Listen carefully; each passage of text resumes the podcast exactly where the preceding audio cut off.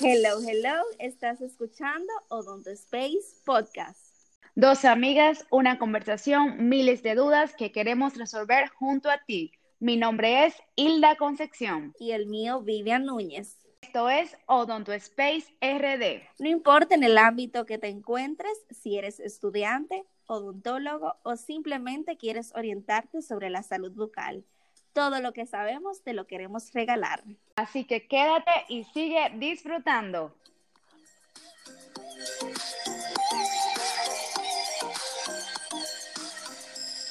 Hoy tenemos un invitado especial, docente, doctor en odontología, magíster en rehabilitación bucal y estética. Sea bienvenido a nuestro espacio, es todo un honor para nosotras compartir conocimiento con usted. Bienvenido, doctor Norbert Puello.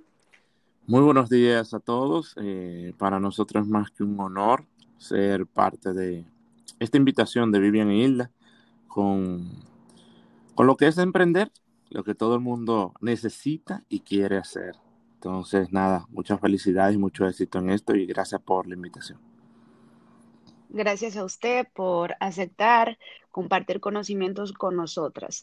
Y de una vez vamos a entrar en materia. Adelante. Una de las primeras preguntas es, ¿qué es resina de una manera simple y cuáles son sus tipos? De la manera más simple que se pueda contestar. Mira, la resina compuesta es un biopolímero eh, no inerte en el que tiene iniciadores que van relacionados con lo que es la luz. Esta luz azul es la que activa lo que son esos iniciadores para que el material se pueda poner rígido. Entonces, es uno de los materiales más utilizados en la odontología, para no decir el más, porque todo el mundo ha hecho una restauración o ha hecho una restauración o tiene que ver con algún tipo de resina, ya sea para cementación o cualquiera de los procedimientos no estéticos directamente. Entonces, hay muchas clasificaciones. Las clasificaciones que más me gusta mencionar es la clasificación por el tamaño de las partículas. La primera resina a nivel de los años 1960 fueron resinas macroparticuladas. Y a nivel que va mejorando la tecnología, entonces fueron cambiando a resinas microparticuladas, luego microhíbridas, luego llegó lo que es la nanotecnología en los años 2000, y a nivel de los años 2010 salió lo que es la nanotecnología. Y en el 2018, 2017, 2018 salió lo que es la supra nanotecnología en lo que es la resina compuesta. Esto ha ayudado a que la resina sea más confiable. Esto ha ayudado a que nosotros conozcamos más sobre resina y que hoy día podamos lograr trabajos exitosos y a largo plazo. Sí, mejora de la calidad del trabajo. Claro que sí. Entonces, en este caso, ¿cuál sería el espesor favorable de una capa de, resina, entre otras? Mira, a la hora de colocarlo. Sí, a la hora de colocar una resina compuesta, lo ideal es que se sepa muy bien qué lámpara nosotros tenemos. ¿Por qué? Porque está totalmente evidenciado de que el grosor ideal de la resina debe de ser de 2 milímetros. Todo va a depender de la opacidad. Por ejemplo, una resina opaca para opacar un muñón, para opacar un, color oscuro, necesita un grosor de un milímetro. Y es porque la luz no pasa más de ese milímetro para hacer una buena fotoactivación. Pero las resinas, resinas tipo dentina, resinas tipo esmalte, resinas tipo body o cuerpo, necesitan un grosor de aproximadamente 2 milímetros. Pero hoy día tenemos restauraciones eh, o resinas, mejor dicho, principalmente la que hacemos en el sector posterior, donde utilizamos lo que es una resina en bloque o una resina tipo bulk. Estas resinas pueden facilitarnos lo que es la polimerización de esta resina con un grosor de aproximadamente 4 milímetros. Esto se debe a que esta resina Todo va a depender de la resina. Exactamente, a que esta resina esté específicamente realizada para nosotros hacer una restauración con una sola fotoactivación, ya sea una eh, y eso ayuda a lo que es la rapidez, ayuda a muchos factores e incluso la parte estética, que podamos darle una buena anatomía, sin pensar en lo que teníamos o que tenemos con las resinas tradicionales, que es la contracción por fotopolimerización, lo que llamamos como factor C. Entonces, esto ayuda bastante a que esto sea controlado y no va a afectar en nada en lo que es la contracción utilizando cuatro o cinco paredes, utilizando una resina pública. Interesantísimo. Entonces, luego de que ya sabemos más o menos el espesor que se utiliza dependiendo el, lo que vamos a realizar o el tipo también de resina compuesta, ¿cuál sería el tiempo de polimerización? El tiempo de fotopolimerización va a depender, porque muchos de nosotros nos llevamos de lo que dice el fabricante de la resina.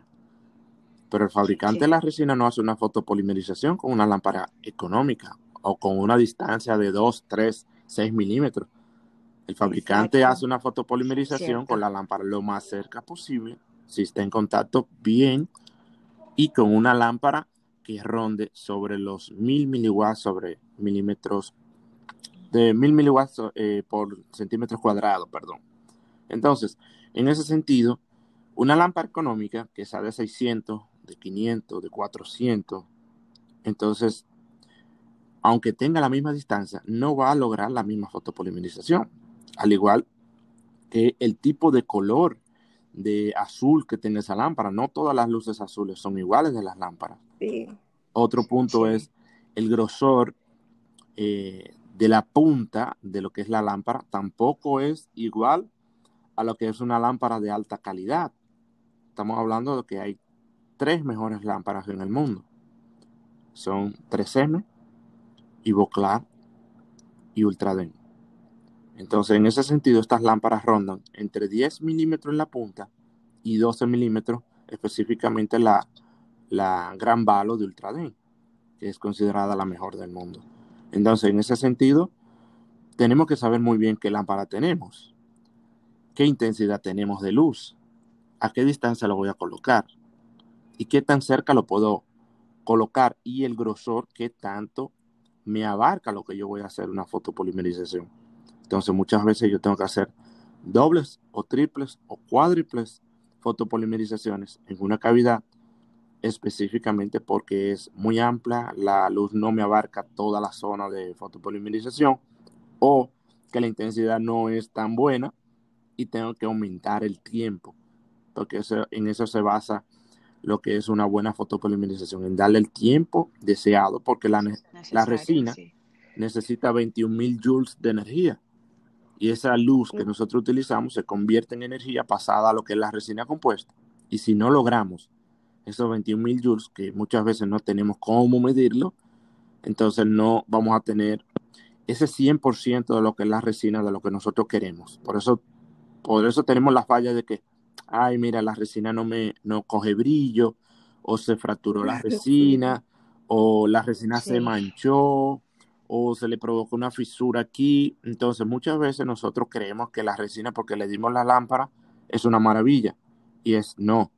Si nosotros no llevamos esa resina con una buena fotopolimerización al 100%, entonces vamos a tener mucho inconveniente. Wow, ahora mismo yo estoy pensando que necesito una lámpara nueva.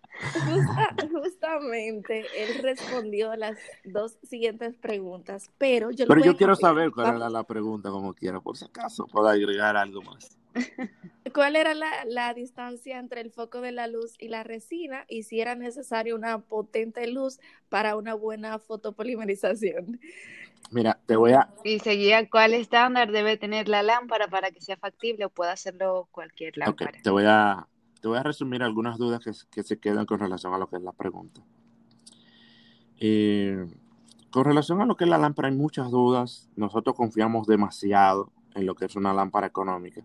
Por eso podemos decir que una lámpara Valo puede rondar los 1.800, 2.000 dólares y nosotros nos, sentíamos, nos sentimos súper confiables con nuestra lámpara de 50, de 60 dólares. Entonces, eh, no puede haber tanta confianza. Eso es un, un, punto negativo. No es un mito, es un punto muy negativo. Por muchos factores que las lámparas no tienen. No tienen calidad de la fibra, no tienen potencia, no tienen intensidad. Otro punto, no tienen profundidad de luz. Eso es uno de los puntos más importantes porque la gran mayoría de las lámparas que no tienen buena, buena tecnología, buenos diseños, la luz se pierde fácilmente. Es como que tú prendas la luz de, de tu habitación en un momento de noche y la luz tú la ves directa, pero tú dices, wow, pero esta habitación está oscura, aunque tengo la luz prendida. Entonces ahí nosotros necesitamos una mejor calidad de luz, en potencia, quizás en diseño también para que pueda dar toda esa luz en esa, en esa área cuadrada, esa área redonda. Entonces todo eso tiene mucho que ver cuando nosotros seleccionamos y hacemos una parte de la fotopolimerización. Y te voy a, te voy a terminar una, la duda. Yo recomiendo, de acuerdo a los estudios que hemos realizado, hice unos estudios con la doctora Patricia Grau, espero que en algún momento eh, la puedan invitar. Ella está, está terminando su postdoctorado en Brasil. Eh, tiene muchas investigaciones en el área. Tenemos muchas tesis que hemos realizado en conjunto, específicamente en la Universidad Iberoamericana, donde laboramos. Y, en ese, sentido, hicimos un estudio hace dos años, donde nos dimos cuenta que, que las resinas compuestas, si vas a utilizar una lámpara de aproximadamente 800, 1000 miliwatts, económica la lámpara, necesita aproximadamente unos 60 a 80 segundos por área de fotopolimerización para lograr lo que es oh, una cantidad de energía que necesita la resina. No estoy diciendo que quede al 100%, pero lo más cerca. O sea, no podemos confiar en esos 20 segundos. Definitivamente estamos, estamos conectados porque yo le iba a preguntar porque tenemos que ponernos eh, más claros. Ningún estudiante da tanto dinero por una lámpara, una buena lámpara. Sí, por una lámpara. Entonces estamos buscando soluciones. Usted la acaba de dar, o sea, 60 segundos por cada eh, espesor por cada capa que se le dé a la resina. ¿Estamos en lo cierto? Exactamente. Ok. Okay y por área, y por área también. Porque vamos a suponer, tenemos una carilla donde la carilla es de 10 milímetros de alto y 9 milímetros de ancho.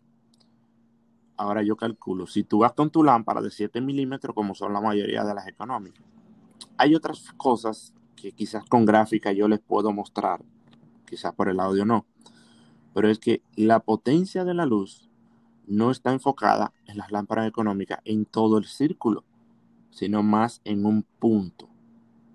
Entonces, eh, esto hace que nosotros tengamos que hacer varias fotopolimerizaciones, aparte de que la lámpara no abarca. Lo que se sale fuera del, aro de la, de la luz no va a ser fotopolimerizado, aunque le dé una sombra de luz. Una cosa que se ponga dura, todas las resinas se ponen duras hasta con la luz de, la unidad.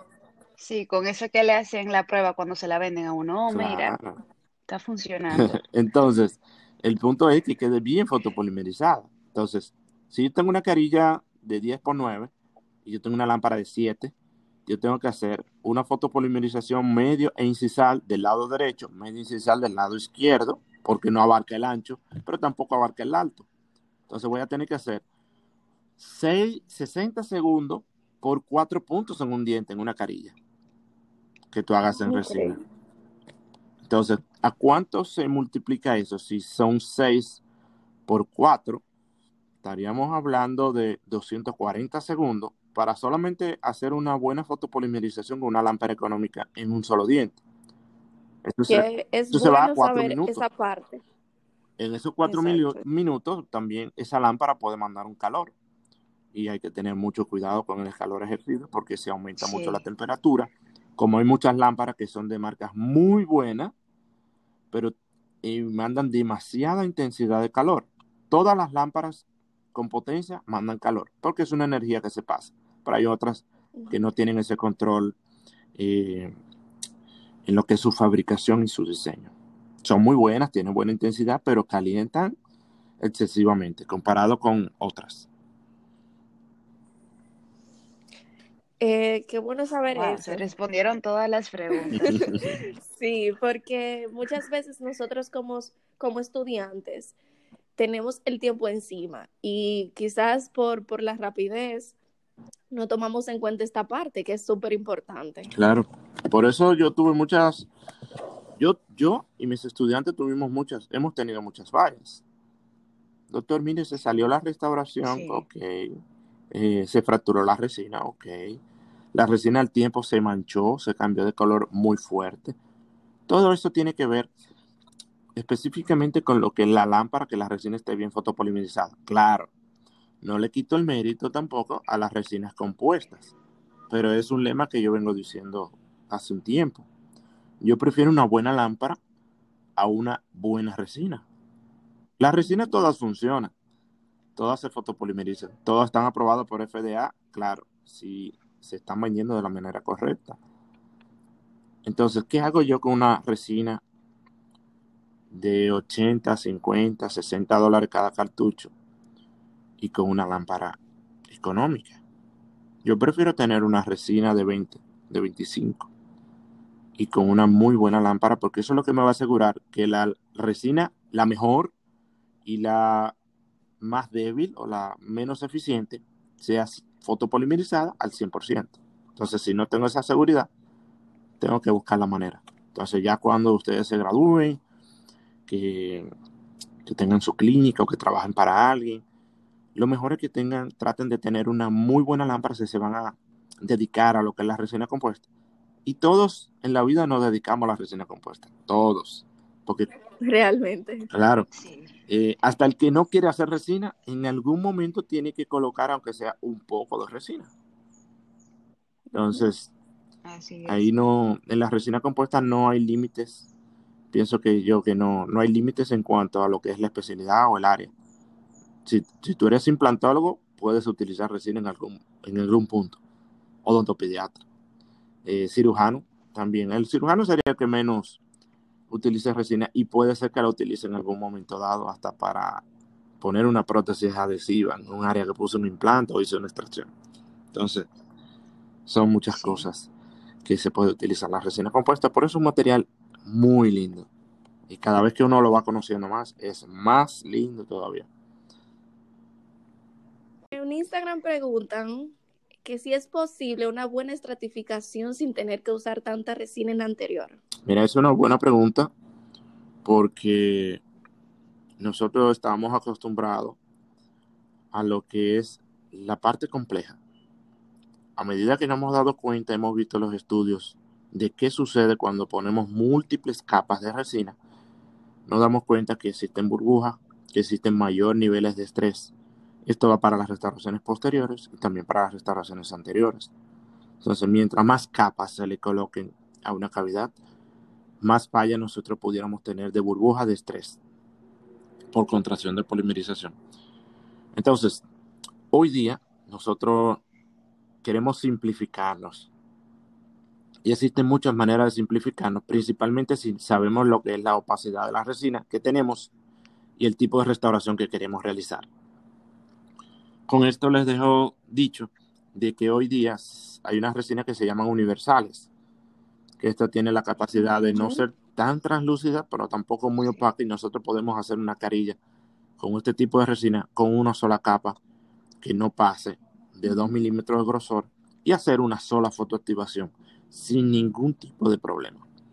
Ahí se minimizan muchas fallas que nosotros pudiéramos tener. Eh, pero hay situaciones, principalmente pacientes jóvenes, que necesiten mamilones, características intrínsecas, características extrínsecas, que muchas veces sí necesitamos de una resina opaca. Utilizamos eh, una resina translúcida para poder crear esos efectos de mamelones y luego terminar con una resina con una translucidez alta, tipo esmalte, con una translucidez alta, para que esos efectos en las zonas incisales o en alguna zona que las colocamos se puedan observar. Entonces es muy bueno nosotros considerar cada uno de los puntos. Claro, lo que recomendamos es que entre cada capa tratar de no hacer múltiples fotopolimerizaciones. Por ejemplo, si voy a colocar resina, colocar una sola capa de resina y hacerle una sola fotopolimerización.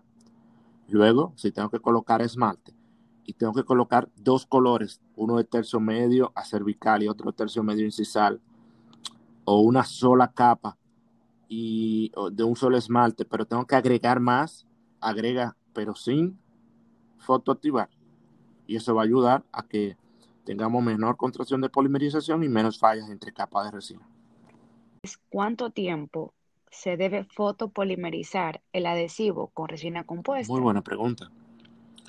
El adhesivo se debe de fotopolimerizar 10 segundos con una lámpara de alto nivel y 20 segundos ¿Y con una de bajo? Con una, de bajo nivel. Yo recomendaría que le den entre 20 y 30 segundos. Ojo, muy importante.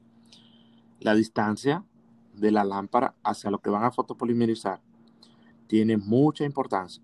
Mientras más lejos esté la lámpara, menos intensidad de luz le va a llegar. Por ende, una cavidad muy profunda tiene que aumentar el tiempo. Si está muy cerca y pueden lograr poner la lámpara bien centrada, pueden lograr el tiempo mínimo que es 20 segundos o 10 segundos en una lámpara de, de buena intensidad de luz sobre los 1000, 1200. Yo puedo ponerle papel aislante a la punta de la lámpara y esto no le quita efecto a la misma. Mira, por cuestión. Uno de los puntos principales es que se debe de ver y hacer que ese papel aislante esté lo más pegado posible y plano a nuestra lámpara, a nuestra punta de fibra. Si está así, si no está arrugada, si no está levantada, si no hay un espacio entre la punta y la, y la lámpara, no va a haber ningún tipo de efecto negativo porque la luz va a pasar en su 95%. Pero si la luz, si la funda no está bien colocada, entonces va a dar muchos problemas. Al igual que cuando una punta está sucia, si la punta está sucia, baja la intensidad. Si la lámpara no está bien cargada, la intensidad también baja. Eso está descrito en un artículo del doctor Pablo Benítez oh. Suárez. Lo que es el nivel de batería en las intensidades de la lámpara fotopolimerización. Entonces son factores muy importantes. Muchas veces nosotros utilizamos la lámpara eh, económicas y la guardamos, pero está destinado que todas las lámparas, sus niveles de batería, igual que los celulares, van bajando cada día. Y si se descargan por completo, más todavía. Entonces, por eso es muy importante mantener la lámpara con carga, principalmente cuando vas a hacer procedimientos muy largos. Otra pregunta que a mí me surgió así en el momento ¿Es correcto fotopolimerizar con una luz encendida que dé directo a la cavidad oral? Eh, ¿Estás hablando sobre la luz de la unidad? De la unidad. No, no hay ningún tipo de efecto negativo. Okay. Lo que, ya como última Lo que tiene que tener en cuenta es que la luz de la unidad, por ejemplo, hoy día estamos utilizando mucho lo que es la luz LED blanca.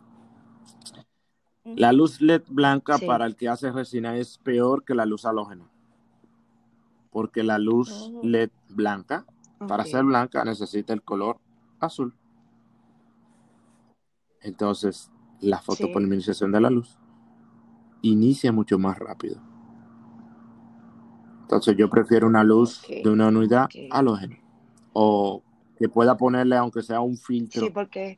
Le puedo poner un filtro y no hay ningún tipo de problema. Un filtro naranja a la luz, eso hace que tumbe la luz, la parte azul, y ahí yo puedo tener mejor tiempo de manipulación.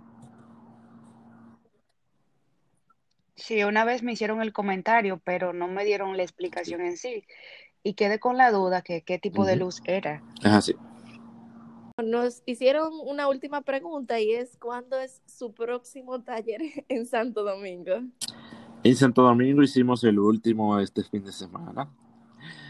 Estamos haciendo un reload eh, para comenzar, Dios, mediante junio, julio, donde vinimos con cosas nuevas, eh, casos nuevos, cambios en lo que es el diseño de las diapositivas. Sabe que tenemos cuatro años dando curso junto al doctor Juan Félix Rosario, que también estuvo por aquí, mi amigo y hermano.